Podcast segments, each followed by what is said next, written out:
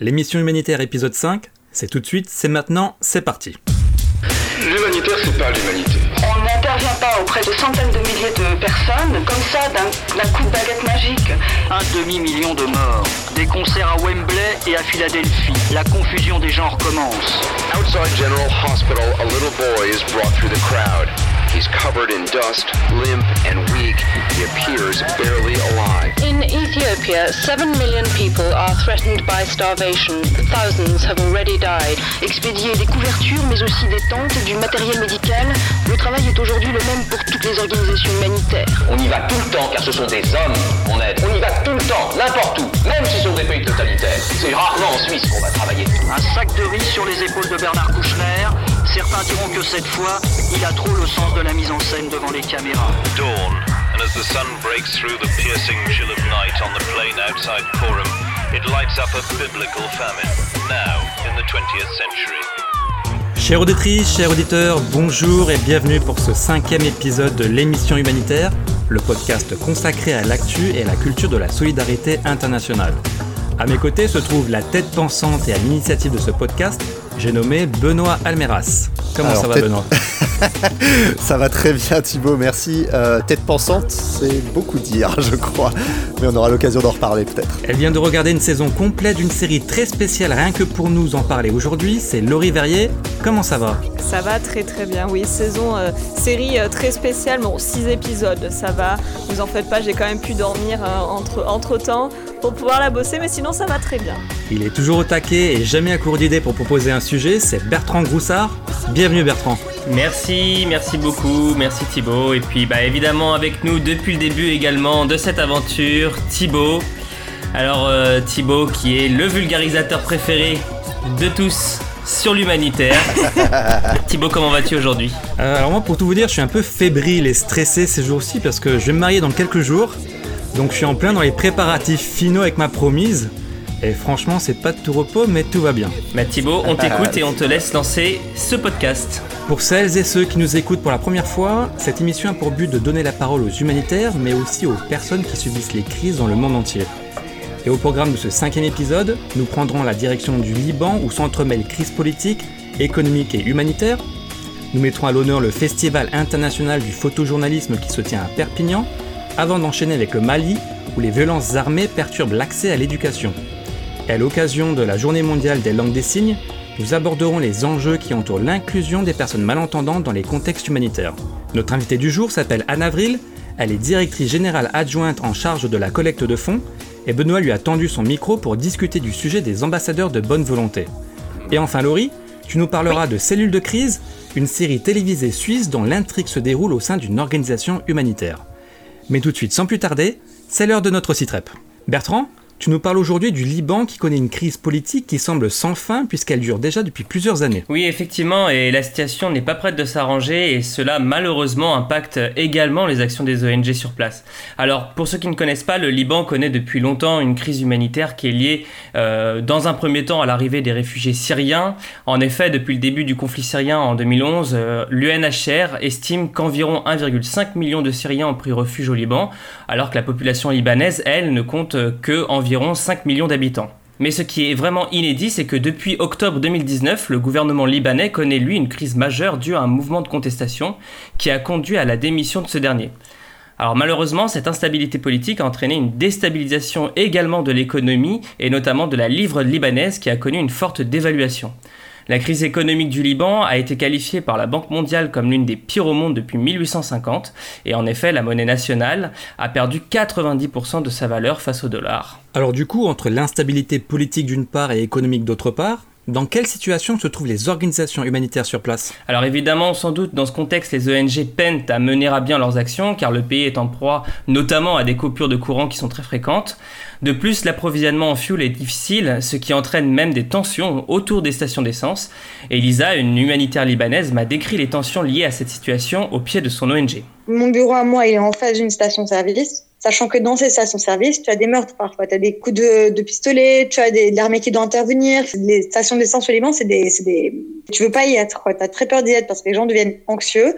Ils, ils attendent pendant 6 heures de temps, parfois, pour qu'une fois qu'ils arrivent à la fin de la file, on leur dise qu'il n'y a plus de fuel, ou bien qu'on leur mette 50 000 et qu'en fait, au final, ça ne fait même pas le quart du quart de ce dont ils ont besoin. Donc les gens sont nerveux. Elle me confirme également que les conditions de travail sont fortement dégradées au Liban et les humanitaires subissent de plus en plus les impacts de cette crise politique et économique. Depuis le 28 août et jusqu'au 26 septembre prochain a lieu le Festival international du photojournalisme, le Visa pour l'image, qui se tient comme chaque année à Perpignan et qui est organisé par l'association du même nom. C'est l'occasion pour les photoreporters de faire découvrir au public leur travail pendant quelques semaines et d'échanger autour, n'est-ce pas Laurie? Oui, à cette occasion, nous avons décidé de parler du lien entre photojournalisme et humanitaire. Alors, vous le savez peut-être déjà, mais nombreux sont les photographes à avoir vendu des photos à des ONG, à avoir même organisé euh, des expositions ou tout simplement travaillé pour des ONG. En ce moment et, encore pour quelques jours, donc à Visa pour l'image, on peut découvrir euh, parmi le travail de beaucoup de photoreporters reconnus, celui euh, d'Olivier Jobard. Donc si vous ne le connaissez pas, il est photoreporter français et il est représenté aujourd'hui par l'agence Myop. Il expose actuellement au festival une série intitulée Éthiopie, exil et dérive. Donc c'est un photographe euh, qui a couvert de nombreux conflits et qui s'intéresse beaucoup à la question des migrants notamment. Et comme beaucoup de photoreporters, il a également travailler avec et pour les ONG comme Médecins du Monde par exemple. Et selon lui, travailler avec les organisations humanitaires, c'est quelque chose de naturel puisque ce sont également des acteurs de terrain. Sur le terrain, on côtoie les humanitaires. On travaille souvent avec eux, on demande souvent euh, de l'aide, on apporte quelquefois euh, aussi euh, des informations que n'ont pas parce qu'ils sont sur le terrain, mais ils ont d'autres, enfin, ils sont souvent au service des gens et ils n'ont pas forcément le, le temps ou l'autorisation d'aller sur toutes les zones où nous on peut l'être et vice versa.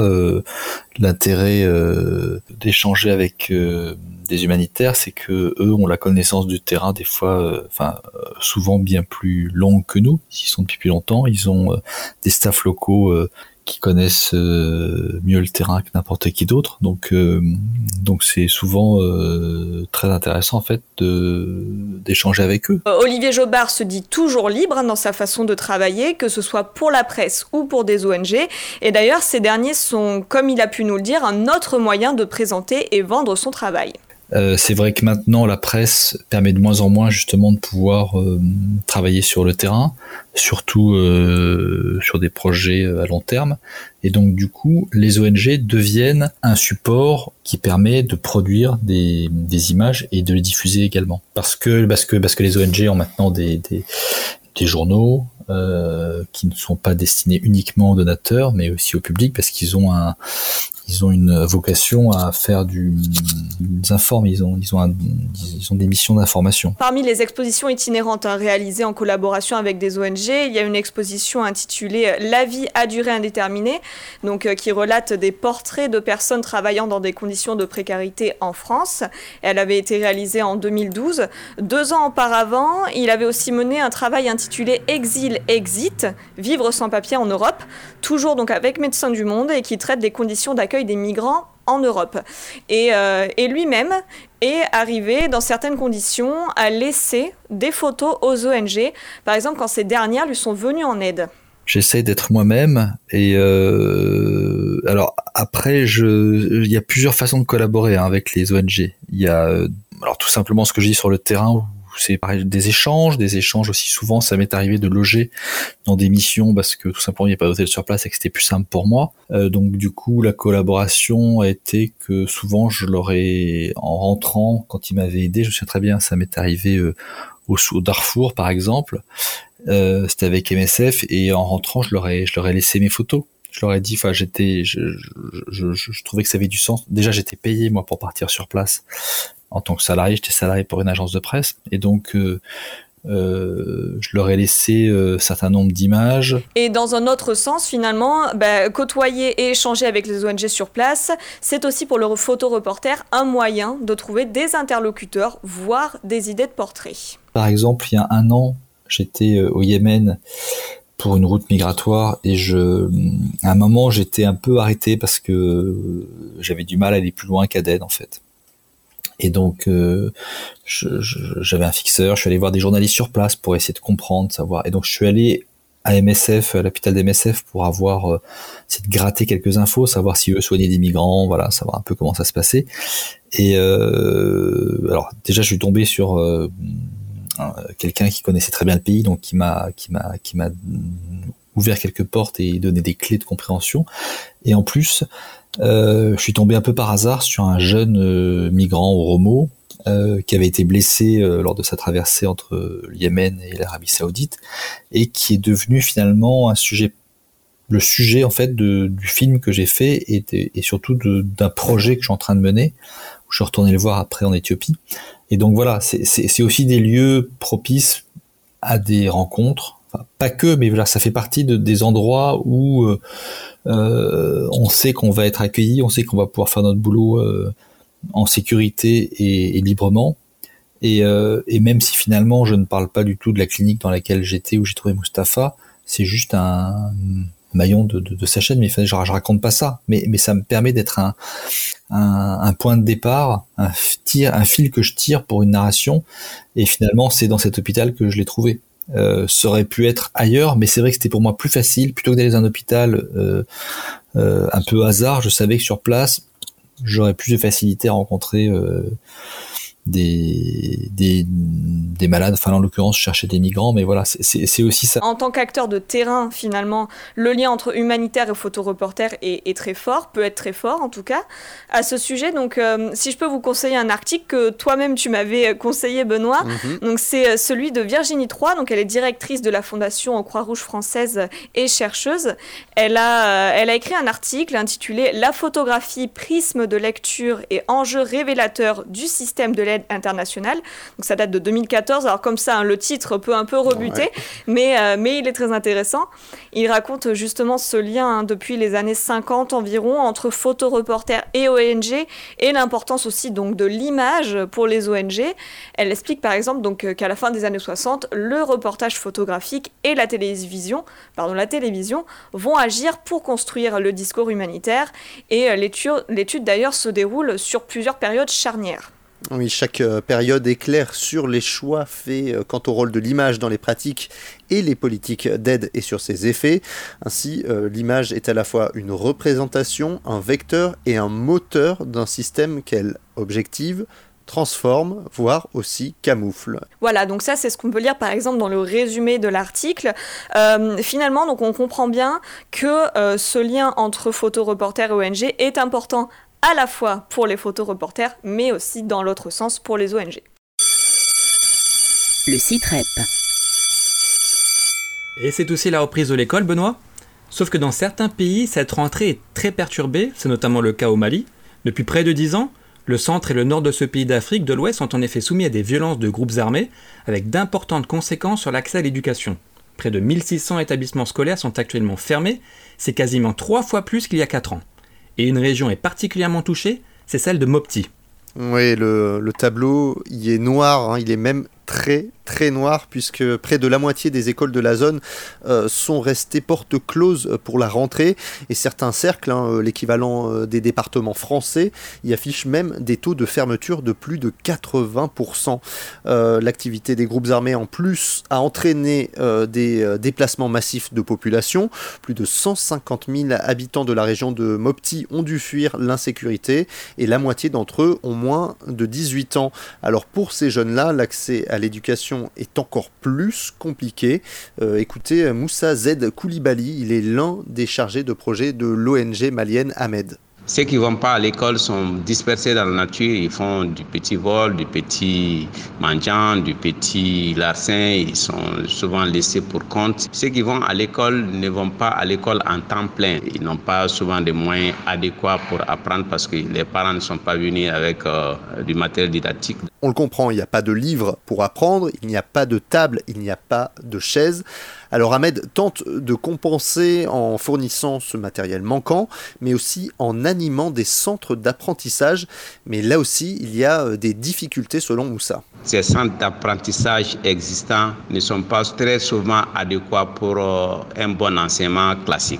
Souvent il y a l'enseignant qui n'est même pas disponible. Donc le site est là, mais il n'y a pas d'enseignant. Des enseignants absents en raison de l'absentéisme lui-même des élèves ou euh, de l'insécurité. Alors pour assurer un enseignement minimum, l'ONG cherche à engager des encadreurs temporaires, entre autres mesures. Est-ce que tu saurais nous dire combien d'enfants sont actuellement affectés par ces fermetures d'écoles?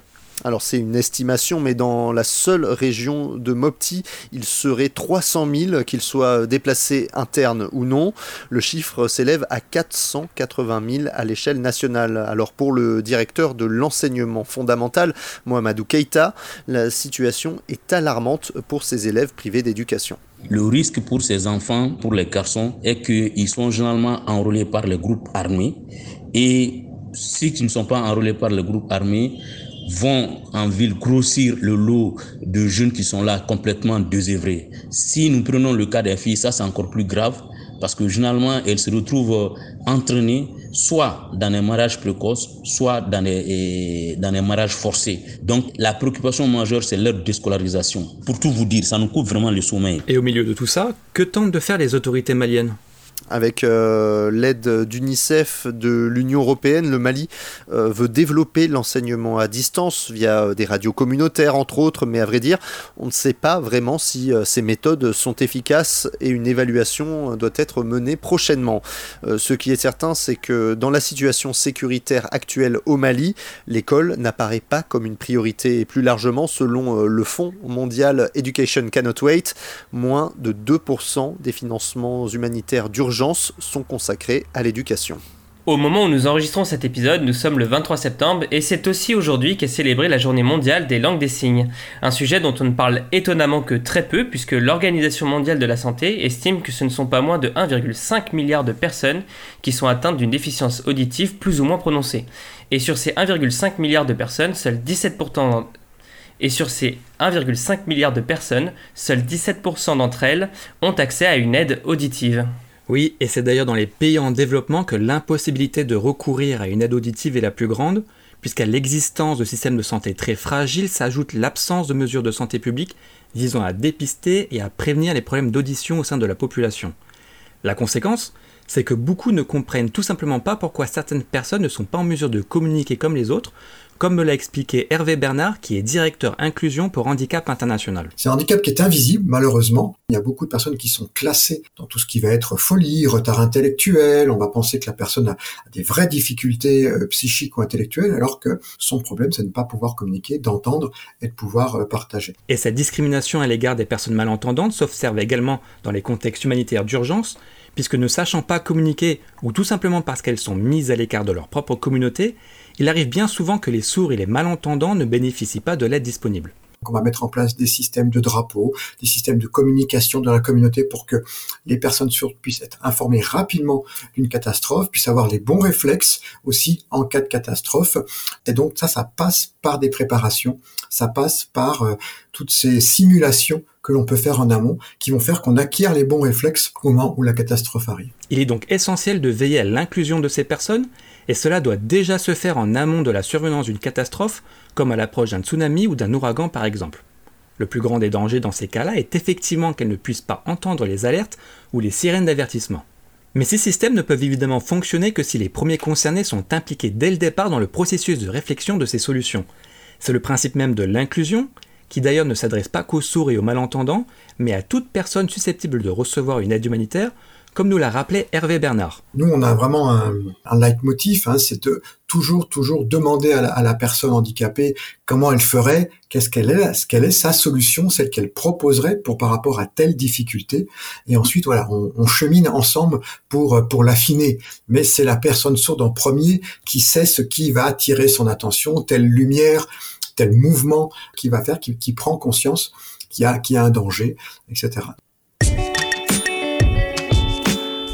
l'émission humanitaire La Guest House.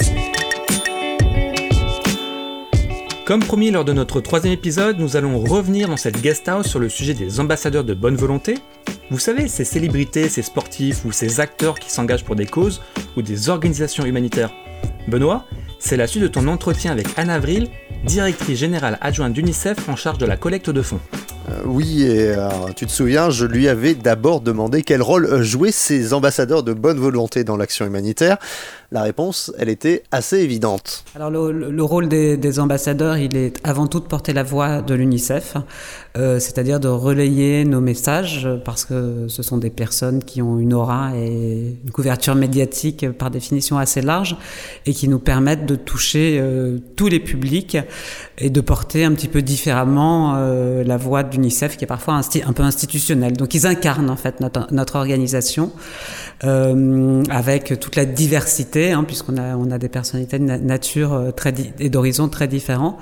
Et donc euh, voilà, c'est avant tout l'incarnation de ce qu'est notre organisation et des porte-voix pour les droits de l'enfant. Donc un rôle qui est avant tout de visibilité, si je comprends, si je comprends bien. Est-ce que il y a en rapport financier aussi euh, important avec ces ambassadeurs-là C'est-à-dire, est-ce qu'ils rapportent, et si oui, combien à l'organisation?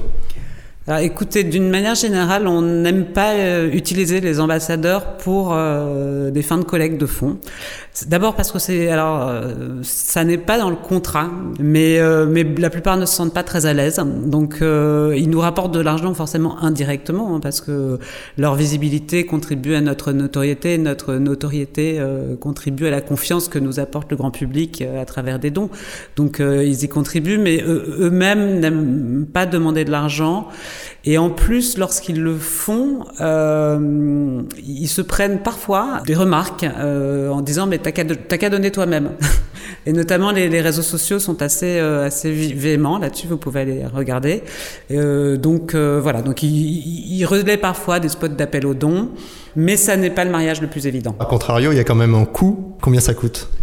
Bah, ça coûte pas si cher que ça, hein, parce qu'il y a une collaboratrice dédiée à plein temps à la gestion de, de ces personnalités. Donc j'allais dire euh, par rapport à ce que ça nous apporte. Donc euh, donc j'allais dire le bénéfice euh, par rapport au coût, il est quand même beaucoup plus important. Généralement c'est une personne, un salaire euh, qui gère une dizaine ou une quinzaine de, de personnes. Et encore une fois, on l'a dit, ça permet à l'UNICEF d'être une des organisations les plus connues, les plus puissantes. Et puis quand ils voyagent avec nous, euh, ça se fait dans des conditions très encadrées. Donc par exemple s'ils souhaitent voyager dans des conditions très confortables, soit on fait payer par un partenaire euh, financier le, le, le billet d'avion, soit quand euh, on le fait à des fins de voyage de presse par exemple, euh, on voyage évidemment en économie et s'ils veulent se payer un supplément, bah, ils le font eux-mêmes. Voilà, donc ça, reste voilà dans, dans, des conditions très encadrées.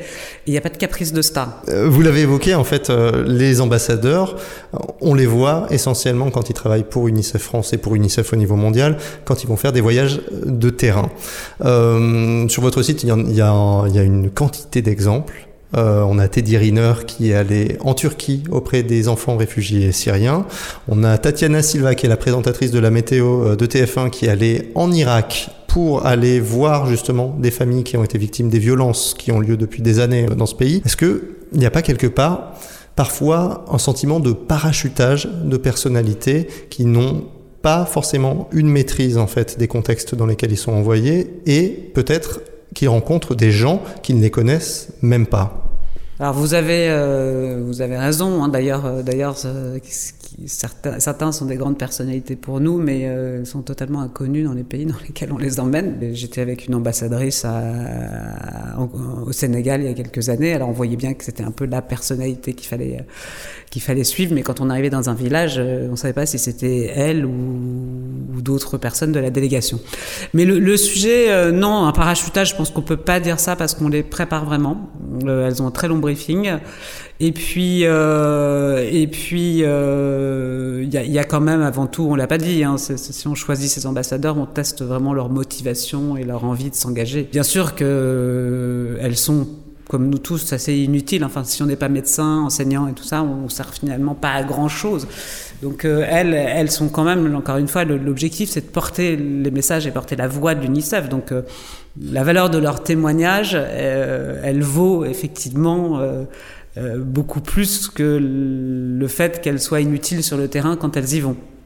Elles ne sont pas inutiles parce qu'on fait quand même des photos, des reportages et ceux-ci sont diffusés euh, en France. Ça nous permet, euh, dans le cas de Tatiana qui est partie en Irak, vous l'avez vous l'avez cité, euh, avec les photos de Tatiana ont été diffusées dans la presse. Tatiana, moi je l'ai vu témoigner à un gala de charité avec la communauté chinoise de Paris. Elle a levé des fonds, donc il y a quand même voilà, il y y a, quand même de leur part une forme d'engagement.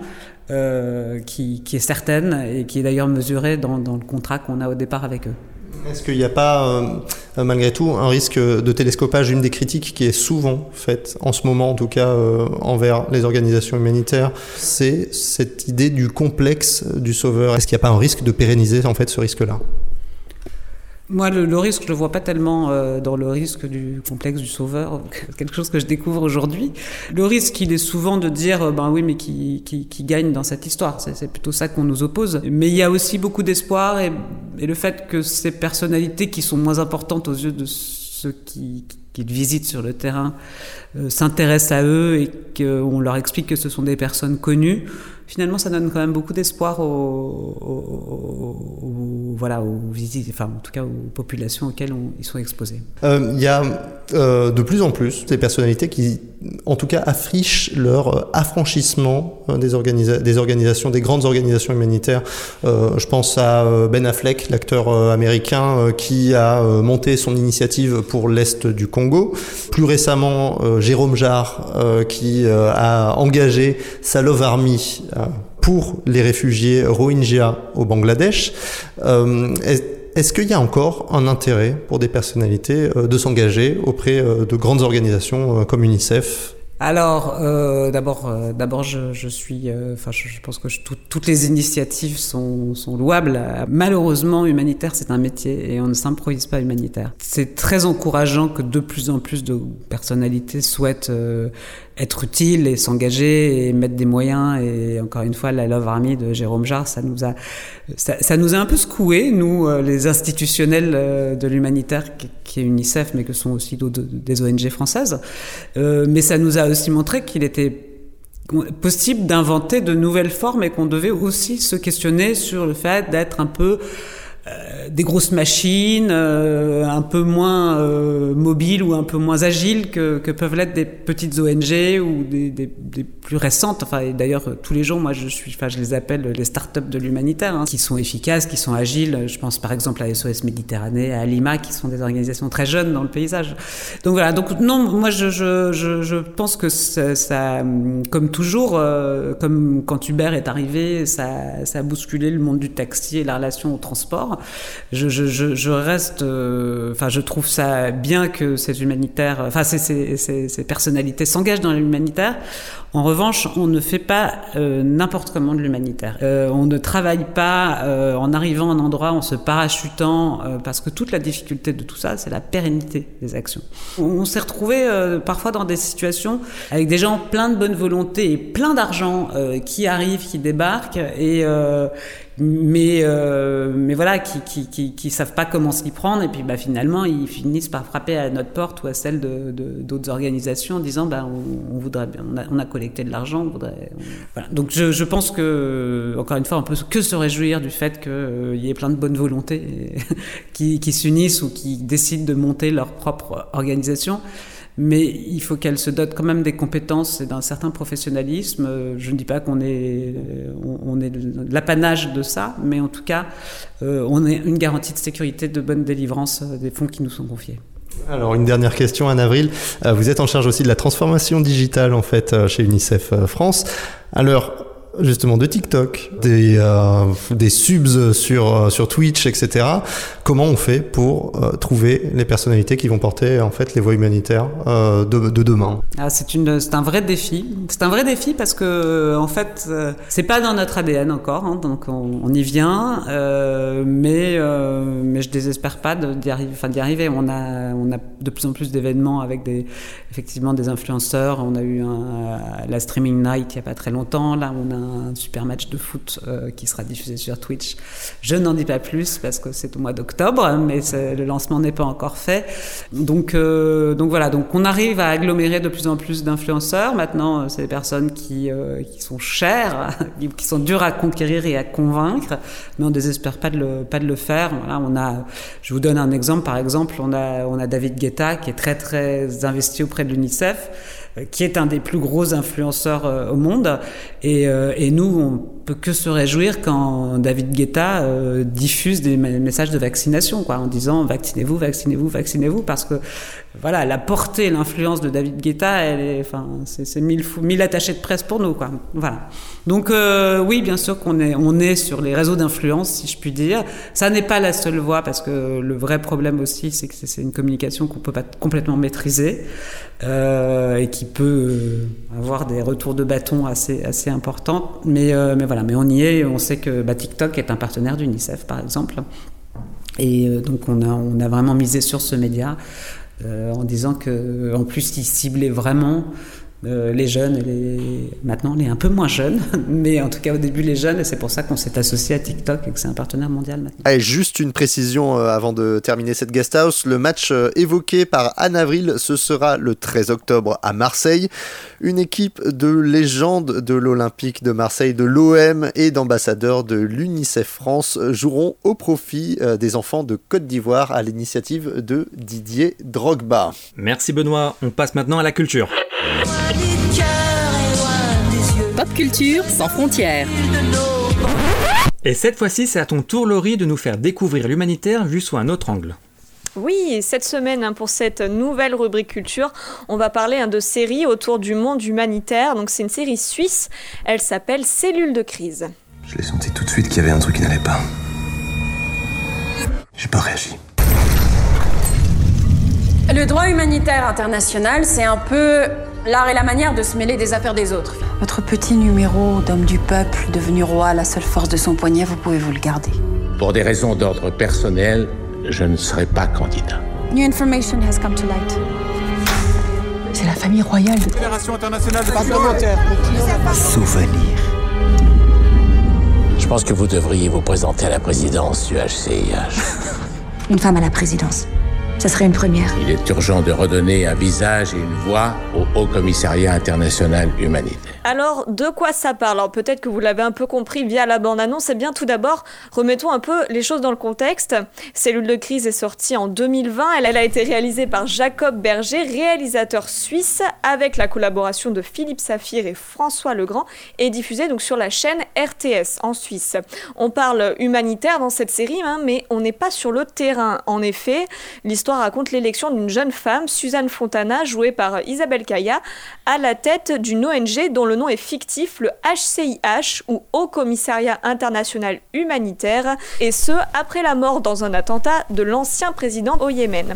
Suzanne a été encouragée notamment par André Dussolier qui joue le rôle de Guillaume Kessel, un personnage qui se retrouvera euh, finalement mêlé à d'autres histoires personnelles. Elle se retrouve confrontée, Suzanne, rapidement à la réalité du terrain et à la prise d'otage au Yémen d'un délégué et de plusieurs collaborateurs de l'agence. L'idée, euh, donc, euh, c'est tout bonnement de regarder les coulisses d'une ONG et notamment les histoires de pouvoir hein, et euh, l'histoire politique qui peuvent se cacher derrière au cœur de Genève et ça c'est assez important. L'idée originale, elle, elle vient de trois hommes qui connaissent bien le milieu et qui se connaissent bien. Jean-François Berger, ancien délégué du CICR pendant une trentaine d'années, Pierre Azan, spécialiste de justice et de droit, donc il a travaillé notamment pour le Haut Commissariat de, de l'ONU pour les droits de l'homme ou encore a été correspondant sur la question de la justice internationale et de l'action humanitaire pour Libération et le temps. Et puis enfin, Jean-François Leclerc, journaliste et historien. Donc l'un des points qui semblait important à développer hein, pour, les, pour les trois amis, c'était le lien entre la Croix-Rouge, qui est représentée dans la série par le HCIH, et la Suisse, pays réputé et connu finalement pour sa neutralité. Et Pierre Azan nous explique finalement le lien fort entre les deux. Il nous semblait intéressant que la Suisse, qui se trouve justement un pays qui est en dehors des alliances, qui, est, qui se veut neutre, même si c'est une neutralité active, comment elle se projette et comment le CICR joue un rôle quasi vertueux dans cette construction à la fois de l'humanitaire, mais aussi de la Suisse. Alors le personnage principal de cette, de cette série, c'est Suzanne Fontana, donc je l'ai dit, interprétée par euh, l'actrice suisse Isabelle Kaya. Elle est chercheuse et euh, universitaire et a finalement ses propres, euh, ben, ses propres idéaux, une vision également très critique du HCIH. Dans le premier épisode, par exemple, elle déclare à la presse que c'est une vieille institution dirigée par des castes de vieux mâles blancs qui prétendent avoir le monopole des valeurs humanitaire. Euh, et, elle va se retrouver finalement à la place de présidente avec tout ce que cela comporte, notamment le fait d'être confrontée bah, à des choix, à des compromis, à devoir se confronter au monde, au monde diplomatique, un monde qu'elle ne connaît pas. Et euh, pour Jean-François Berger, c'était intéressant de développer ce personnage. Se coltiner la boue, le sang, les larmes, et tout ce qui constitue finalement la réalité du terrain, pour elle, ça va être une expérience, une expérience de vie euh, très très intense. Je me souviens que l'ancien président du CICR, euh, Cornelio Samaruga, euh, on lui demandait mais mais vous êtes toujours en contact avec des des gens qui ont qui ont beaucoup de sang sur les mains? Et il disait oui nous devons dialoguer avec eux il n'y a aucune exclusion mais sachez qu'à la fin de la journée je me lave, je me lave quand même les mains. Il y a effectivement ce, ce contact avec le réel. Le personnage de euh, Suzanne euh, qui débarque dans cet univers extrêmement euh, codé, compliqué et, et lourd, c'est quelque chose d'intéressant de mettre en prise une, une personne qui n'a pas cette expérience-là. Et puis eh ben, évidemment, à la base, hein, l'expérience personnelle finalement des, de, euh, des, des, des, des, trois hommes euh, rentre aussi en compte, et c'est le cas par exemple pour Pierre Azan. Il a couvert de, de nombreux conflits, donc notamment en ex-Yougoslavie, au Rwanda et en Somalie. À maintes reprises, euh, j'ai vu euh, le, que ce soit le CICR, que ce soit MSF, que ce soit d'autres organisations, que ce soit les, organisations, les agences des Nations Unies, aux prises de, de, de dilemmes très très profonds, euh, très complexes, euh, et qui devait en quelque sorte se, dépatouiller pour choisir la moins mauvaise solution. Donc, euh, donc oui, on avait envie de faire passer euh, ces choses-là qui sont euh, des, profonds dilemmes à la fois euh, éthiques, politiques, stratégiques, qui nous renvoient aussi au choix que, que l'on fait. Donc la question du choix, elle, elle revient à de nombreuses reprises dans la série. Le choix, par exemple, de rapatrier ou non les équipes du HCIH depuis le Yémen après l'assassinat du, président, euh, le choix de discuter ou non avec les différents chefs d'État, euh, tout cela fait partie de la réalité du terrain. Jean-François Berger m'expliquait justement que euh, ces choix étaient difficiles dans le monde humanitaire. Nous sommes aux prises avec énormément de composantes qui viennent, si vous voulez, euh, essayer de, de, d'orienter votre votre ligne d'action, que ce soit les partis au conflit, que ce soit la presse, que ce soit les politiques, euh, que ce soit euh, les sensibilités personnelles des humanitaires eux-mêmes. Les choix sont pas toujours évidents. Euh, le pilotage automatique n'existe pas et euh, les dilemmes moraux font partie, je dirais, de la trajectoire de tout, de tout acteur humanitaire, notamment du Comité international de la Croix-Rouge. Alors revenons aussi sur la série en elle-même, Laurie. Ben oui, il y a beaucoup de sujets hein, qui se mélangent dans, cette série. Alors sans spoiler totalement, si jamais vous êtes curieux, il y a donc euh, cette quête de recherche de solutions pour libérer les otages, l'apparition d'une intrigue autour de la Fédération internationale euh, du, euh, du, football, donc qui là non plus n'est pas sous le nom de FIFA. Une intrigue bah, qui va en fait finalement très vite disparaître, on, on s'en rend compte. Il y a aussi donc les aspects dramatiques avec une relation père-fille qui tombe un peu bah, comme un cheveu sur la soupe et qui n'a pas beaucoup d'intérêt. Au final, ben, l'idée de base, elle est très intéressante hein, parce que cet aspect dans les coulisses, euh, les dessous des relations entre organisations humanitaires et monde diplomatique, euh, j'ai dit la question du choix, le compromis, etc. Mais, mais du coup, peut-être que le format de six épisodes est un peu trop court parce que euh, ben, c'est un monde vaste. Euh, Jean-François Berger me disait lui-même que certains aspects euh, qui n'avaient pas été traités dans la série donc méritaient sûrement de l'être. Donc par exemple le, conflit d'intérêts ou encore la compétition entre les organisations humanitaires. Donc c'est quelque chose qu'on pourra, qu'on pourra évoquer. Donc ça fait que le, moi j'ai eu la sensation de certaines choses qui sont allées un peu vite.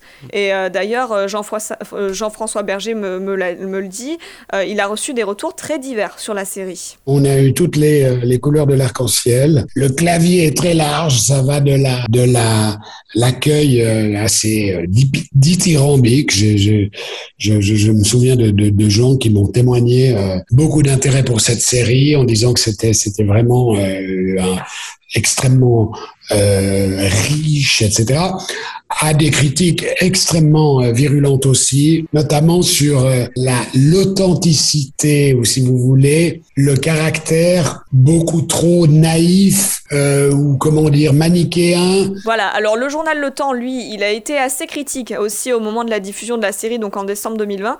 Il titre hein, tout simplement un gâchis de bonnes idées avec euh, tout de même un, bon avis hein, sur le premier épisode. Alors bien évidemment, bah, à vous maintenant de vous faire le vôtre. Est-ce que vous avez regardé un petit peu cette, euh, cette série, les garçons? Moi, je sais pas, j'ai vu le, le, premier épisode.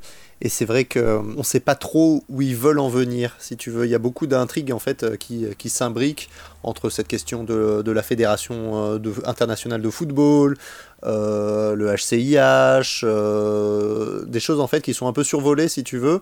Euh, il y a des thèmes qui pourraient être encore plus approfondis, justement cette question, comme le personnage d'Isabelle Kaya le dit, il y, a, toutes ces questions de vieux mâles blancs à la tête, des ONG, etc peut-être que ça peut être approfondi justement ce conflit de génération d'autant plus que dans certaines ONG euh, on passe de la génération des fondateurs à justement à une nouvelle génération en fait d'humanitaires et, de gestionnaires. Et donc il y a peut-être des choses euh, qui sont, qui sont à approfondir. En revanche, moi ce que je trouve de très bonne qualité, c'est euh, bah, l'image. On sent qu'il y a des moyens qui ont été, qui ont été mis là-dedans.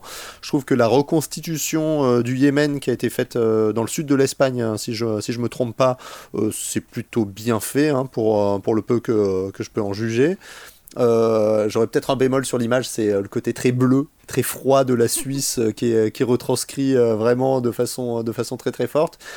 Mais en revanche, en dehors de ça, en dehors de ça, je trouve, je trouve ça, je trouve, enfin, je trouve que l'image est, plutôt bien. Ouais, en fait, j'ai regardé la, la, série il y a quelques semaines, ça m'avait beaucoup intéressé. Il y a eu beaucoup de pubs autour de cette série qui se déroule dans le monde humanitaire.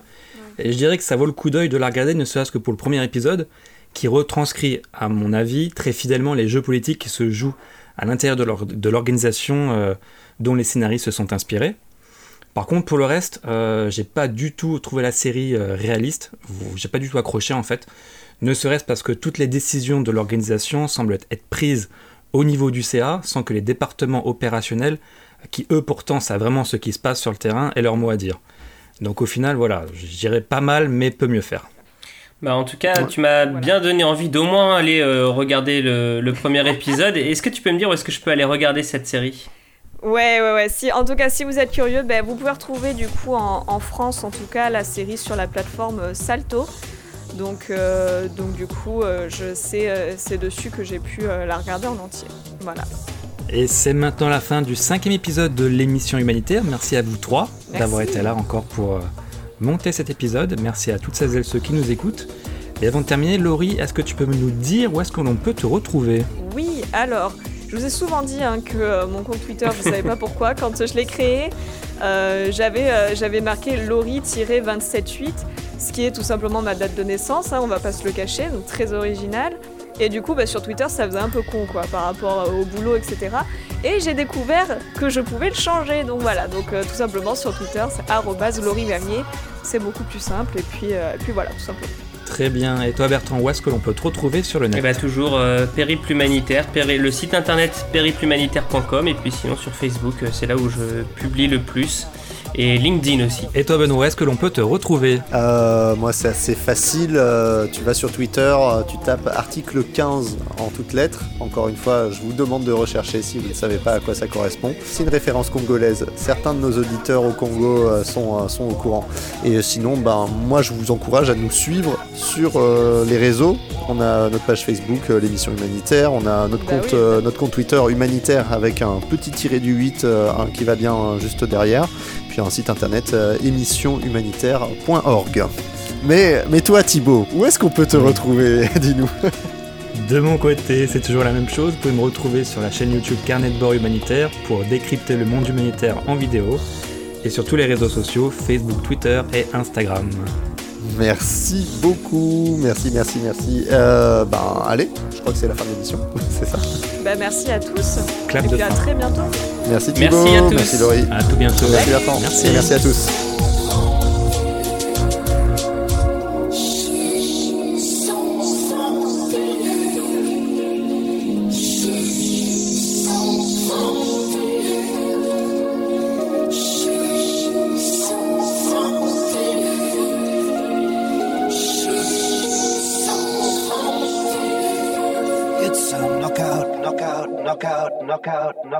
Knockout, knockout, knockout, knockout, knockout, knockout, knockout.